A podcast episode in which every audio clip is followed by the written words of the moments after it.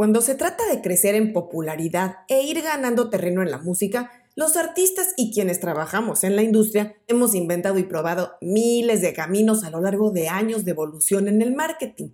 Hay estrategias que han sido muy efectivas y generalmente llevan detrás mucho trabajo, creatividad, paciencia, perseverancia y en cierto grado recursos. Sin embargo, siempre tendemos a buscar formas de hacer las cosas más fácil, atajos, formas más rápidas de llegar a los mismos objetivos por los que nuestros competidores y colegas también están luchando. Y aunque los atajos puede parecer que al principio te hacen ganar mucho terreno, generalmente a largo plazo no resultan tan eficientes. En el programa de hoy voy a explicar cuáles son, en mi opinión, tres estrategias equivocadas en el crecimiento de un artista o proyecto.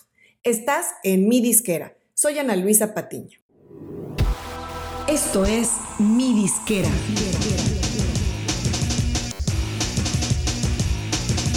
Mi disquera, donde tu música es tu negocio. En estos días en los que la paciencia es cada vez más chiquita entre los artistas y sus equipos, porque claro, todo se quiere hacer más rápido y se está dispuesto a hacer menos cosas, es importante analizar cada una de las tácticas o acciones que vamos a llevar a cabo. Por eso hoy decidí hablar de estas tres estrategias que actualmente son muy populares entre los artistas y sus equipos y voy a explicar también por qué no me parecen el mejor camino a seguir sobre todo cuando hablamos de una visión a mediano y largo plazo. Y sin más, vamos a comenzar con la número uno. Priorizar los números sobre el crecimiento orgánico. Es muy normal hoy en día que el éxito de los artistas se mida en cuántas reproducciones o views tienen en YouTube, cuántos streams o oyentes mensuales tienen en Spotify, cuántos seguidores o likes tienen en sus redes sociales, en fin. Solemos apantallarnos con los números estratosféricos y altísimos que logran algunos artistas, que sinceramente no sabemos cómo lo lograron tan rápido de la noche a la mañana. Algunas veces, porque no lo voy a negar que sí se puede dar, son casos de verdadero crecimiento orgánico acelerado que no es lo típico, pero sí se da. Pero en la mayoría de los casos es producto de inversiones en publicidad desmesurada. Claro, debido a que para eso se requieren presupuestos altos, esos casos suelen ser más comunes en artistas firmados en disqueras o en sellos grandes. Sin embargo, también existen artistas independientes que están dispuestos a poner una muy buena suma de dinero para tener un plan de crecimiento en esteroides. La publicidad digital, especialmente hablando de anuncios en YouTube y redes sociales, es muy efectiva, especialmente si se hace de forma estratégica y de acuerdo al tamaño que tiene el artista. ¿A qué me refiero con esto? Bueno, cuando un artista está recién empezando y está formando orgánicamente una comunidad de fans o seguidores, invertir cantidades moderadas en publicidad digital, por ejemplo, anuncios en Facebook o en Instagram, algunos más en YouTube, eso va a lograr exponerlo a una audiencia más amplia especialmente si lo hace mediante una buena segmentación de público por edad, localización geográfica e intereses similares. Pero lo peor que se puede hacer es inyectar publicidad de un modo desproporcionado, sin una segmentación correcta y con el único fin de inflar los números. Porque eso lo único que va a lograr es que detrás de números altísimos de views o de streams haya un engagement bajísimo. Es decir, va a haber escasos likes o comentarios en un video que puede tener miles y miles y miles de reproducciones o una canción de Spotify a la cual la gente llega y bueno, pues por accidente la escuchó, pero no vuelve a aterrizar en el perfil del artista o en su música. Yo recomiendo hacer inversiones moderadas por periodos de tiempo recurrentes. Por ejemplo, cuando recién estrenas tu sencillo, puedes poner publicidad por una o dos semanas y luego dejas descansar un poco. Digamos que permites que el algoritmo de las plataformas vaya aprendiendo y logres ir escalando en visibilidad de forma orgánica, digamos como una inercia natural después de una campaña pagada. Y luego en algunos días más puedes retomar con otra campaña, con diferente táctica, diferente tipo de anuncio, para ir midiendo qué resulta más efectivo. Mejoras tu segmentación y vas aprendiendo en el proceso. El error número dos del que quiero hablar hoy es comprar seguidores. Bueno, esta es parecida al punto anterior, pero aquí me voy a referir exclusivamente a la compra de seguidores en redes sociales y en Spotify. Y claro, también suscriptores en YouTube. Esta es una práctica súper común y extendida, pero es completamente ilegal. Como ya explicaba yo en otro programa, muchos artistas o sus equipos contratan este tipo de servicios para inflar lo más posible los números. que para ellos son muy importantes, especialmente cuando está de por medio, por ejemplo, conseguir un patrocinio o una colaboración con algún otro artista o incluso un contrato.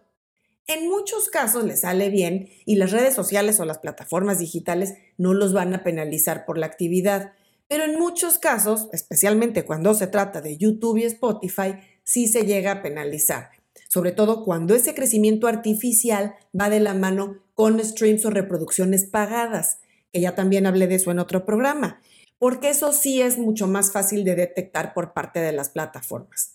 Y lo peor del caso es que, aun cuando no se detecte el truco y los números de seguidores o de likes queden ahí en las cuentas o perfiles, la realidad es que esos seguidores falsos no generan absolutamente ningún engagement, y lo cual va a ocasionar que a mediano y largo plazo se afecte el desempeño del artista en las plataformas.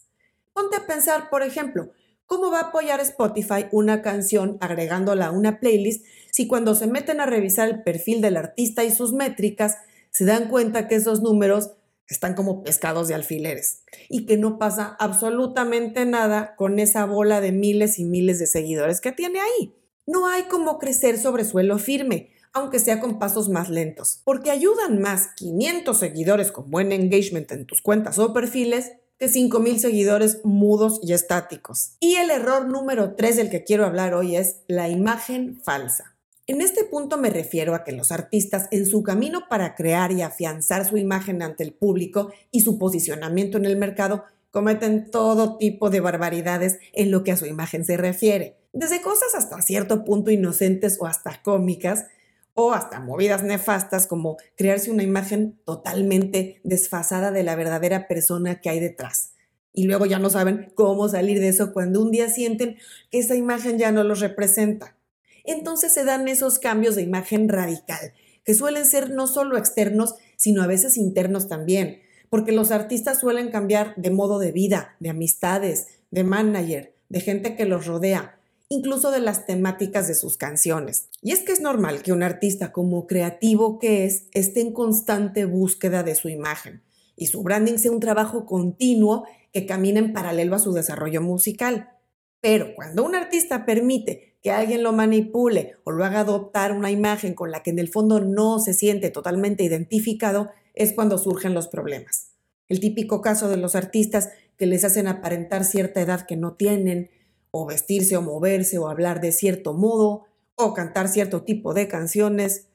A veces el mismo artista, en el afán de encajar en cierto género musical, busca parecerse, consciente o inconscientemente, a los artistas más populares de esos géneros. Pero la gente es experta en detectar falsas fachadas. Cuando un artista no se percibe como real, eso se huele a la distancia. Cuando un artista busca mostrar en sus redes sociales una persona que no es, o cantar cosas pues que de plano no le salen, tarde o temprano el teatrito se cae. Hay artistas que por copiar a otros parecen una caricatura barata o una versión diluida de otros. Cuando todos los artistas se ven igual, hablan igual y cantan lo mismo, algo no está bien, ¿no? Los artistas más exitosos en sus respectivos géneros son los que la gente percibe como reales, los que detrás de esa fachada tienen a una persona que da el alto y el ancho para sostener esa imagen. Y quiero cerrar el programa de hoy diciendo que estamos todos en el mismo barco, los artistas y los que trabajamos en la industria de la música. Todos tenemos claro que es un objetivo prioritario crecer.